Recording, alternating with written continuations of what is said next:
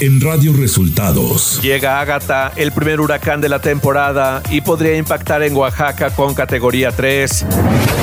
López Gatel confirma el primer caso de viruela símica en México. Todo listo para las elecciones del 5 de junio en seis estados, informa el INE. Esto y más en las noticias de hoy.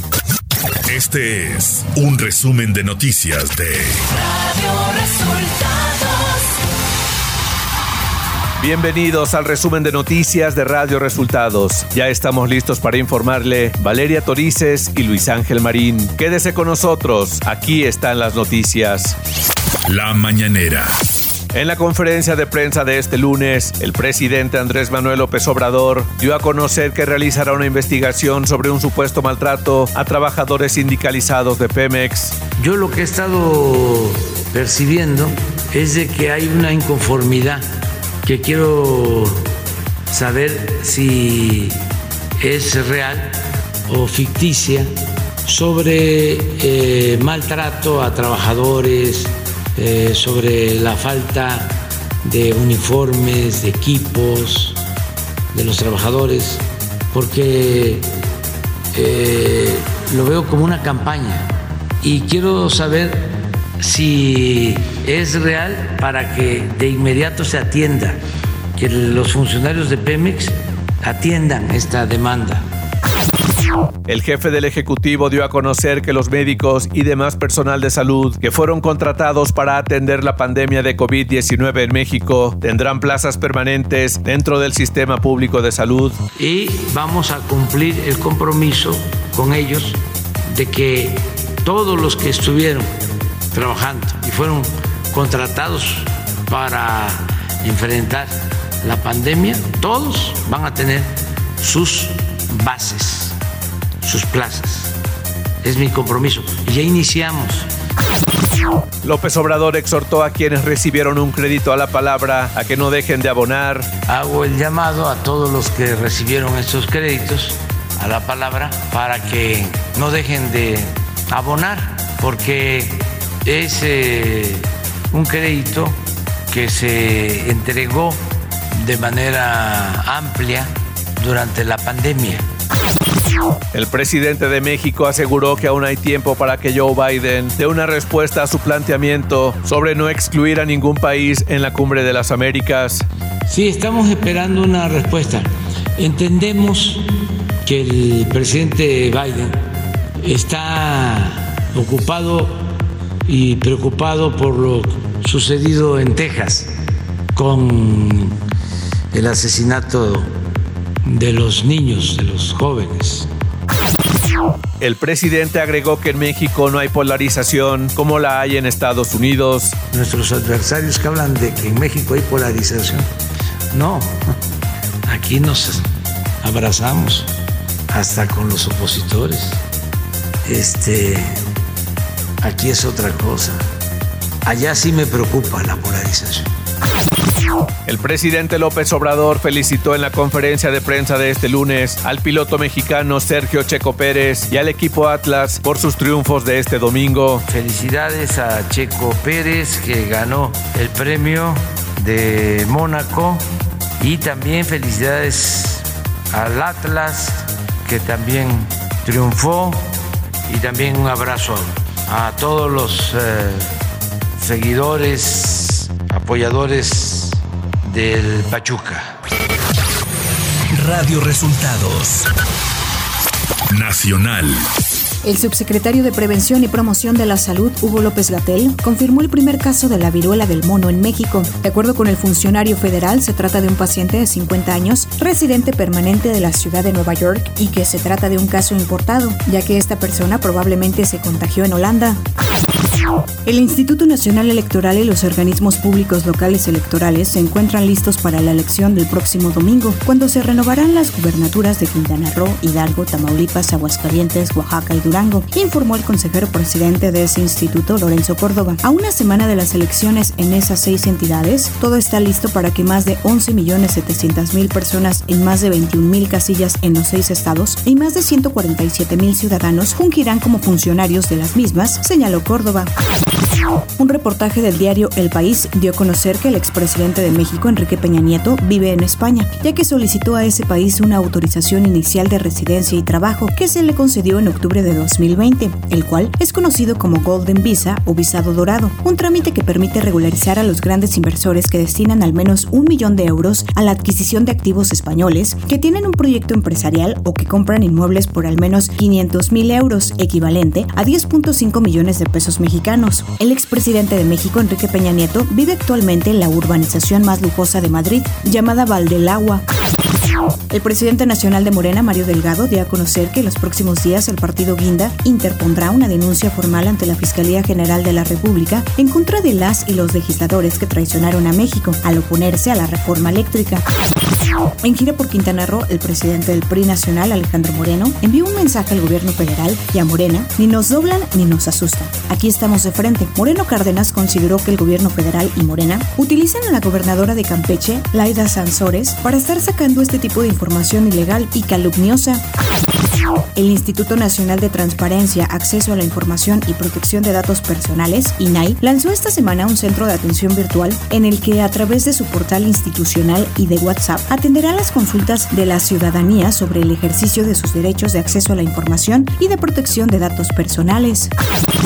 La Fiscalía General de la República integra nuevas carpetas de investigación en contra del exdirector de Petróleos Mexicanos, Emilio Lozoya Austin, por enriquecimiento ilícito y operaciones con recursos de procedencia ilícita. A partir de denuncias presentadas por la Unidad de Inteligencia Financiera, señalaron funcionarios ministeriales. Economía. La Secretaría de Hacienda y Crédito Público dio a conocer que los automovilistas no pagarán el impuesto especial sobre producción y servicios IEPS por las gasolinas durante esta semana. El estímulo fiscal continuará siendo del 100% para todos los combustibles. Este acuerdo fue publicado el viernes en el Diario Oficial de la Federación. Clima. El huracán Ágata se fortalecería rápidamente este domingo en aguas del Pacífico mexicano, mientras avanza hacia la costa suroeste del país, a donde podría llegar convertido en un ciclón de categoría 3, pronosticó el Servicio Meteorológico Nacional. Se pronostica que el huracán toque tierra este lunes, probablemente como categoría 3, entre Puerto Escondido y Huatulco, Oaxaca, con vientos de 178 a 208 kilómetros por hora durante la mañana de este lunes. Las precipitaciones podrían generar deslaves, incremento en los niveles de ríos y arroyos y desbordamientos e inundaciones en zonas bajas del sur y sureste de México. Ciudad de México. El secretario de Gobierno de la Ciudad de México, Martí Batres Guadarrama, afirmó que no habrá ampliación de recursos para el Instituto Electoral de la Ciudad de México. Señaló que fue el propio personal de este organismo quien propuso adelgazar su estructura. Lo anterior, pese a que consejeros electorales han señalado que con la recién aprobada reforma a la estructura del Instituto Electoral y al poco presupuesto que les concedió el Congreso Capitalino, tienen un déficit presupuestal de poco más de 190 millones de pesos. Información de los estados. La Coordinación de Protección Civil de Oaxaca dio a conocer que el huracán Ágata impactará las tierras del estado aproximadamente a las 4 de la tarde de este lunes y llegará siendo categoría 2, pero hay una gran probabilidad de que en el transcurso del día aumente su categoría a 3. El gobierno de Oaxaca realiza acciones para salvaguardar la integridad de todos los habitantes de la entidad. La Fiscalía General del Estado de Colima abrió una carpeta de investigación con el objetivo de esclarecer la muerte de dos menores de edad que tenían denuncia por desaparición y que fueron localizados sin vida en el municipio de Villa de Álvarez. En Puebla fue localizado el cuerpo sin vida de Sandra Elizabeth Pérez Portillo, una mujer de 32 años de edad, originaria de Amozoc y que había sido privada de su libertad el pasado 27 de abril. Sus secuestradores habían pedido un rescate de 50 mil pesos, siete de ellos ya están detenidos.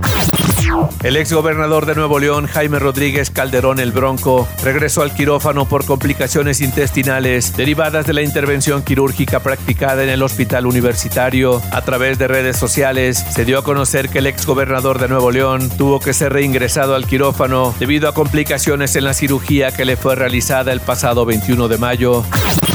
Tras una reunión entre los participantes de la caravana por la dignidad y la conciencia wixárica con el procurador agrario Luis Hernández Palacios, así como con un representante de la Secretaría de Gobernación, las autoridades ofrecieron resolver la petición de restitución de tierras invadidas por ganaderos de Nayarit. La propuesta oficial es ofrecer una compensación para que los ganaderos accedan a la restitución de las 11.000 hectáreas que la comunidad wixárica pide.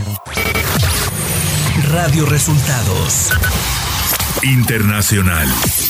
El candidato Gustavo Petro del Pacto Histórico y Rodolfo Hernández de la Liga de Gobernantes contra la Corrupción se medirán en las urnas el próximo 19 de junio, en la segunda vuelta electoral en Colombia. Según los datos del preconteo rápido de la Registraduría Nacional, Gustavo Petro alcanzó la mayoría de los sufragios con 40.32%, mientras que el centrista Rodolfo Hernández quedó en segundo lugar con 28.15%. En estos comicios votaron más del 54.91%, la más alta del siglo XXI. El número de muertos por las fuertes lluvias que azotan desde el comienzo de esta semana el estado de Pernambuco, en el noroeste de Brasil, subió a 84, mientras decenas de personas siguen desaparecidas según fuentes oficiales. Asimismo, más de 4.000 personas que viven en zonas de riesgo se vieron obligadas a dejar sus hogares, según informó el Ministerio de Desarrollo Regional Daniel Ferreira durante una rueda de prensa en Recife, capital del estado, donde ha sido declarada la situación de emergencia. Los equipos de rescate trabajan contra el tiempo buscando a posibles sobrevivientes.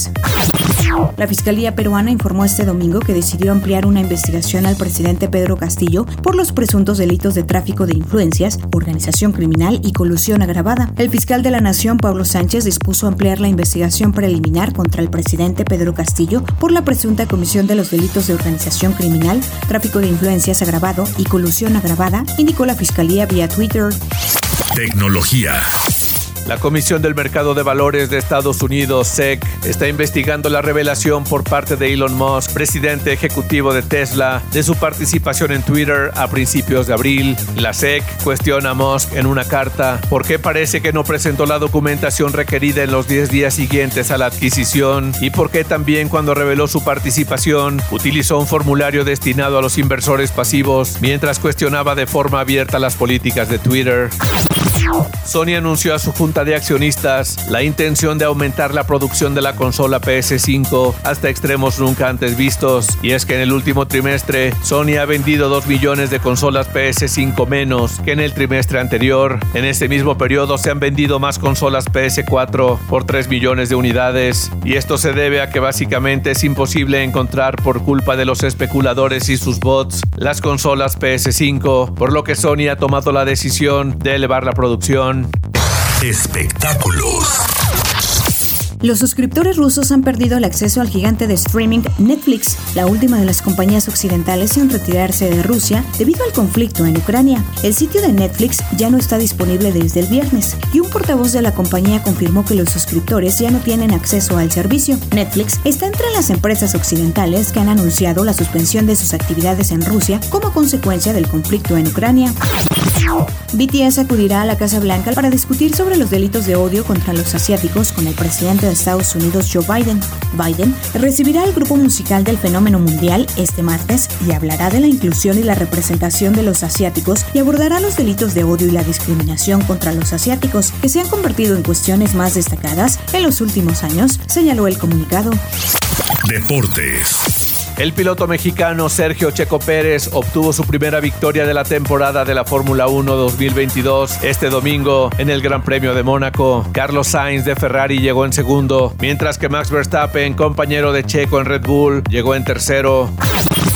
Y a pesar de que los rojinegros del Atlas cayeron dos goles a uno en el duelo de vuelta ante Pachuca, son los campeones del Clausura 2022 de la Liga MX gracias al global de tres goles a dos, con lo que obtienen su tercera estrella. Se convierten en el tercer bicampeón de la Liga MX y además obtuvieron el título de campeón de campeones.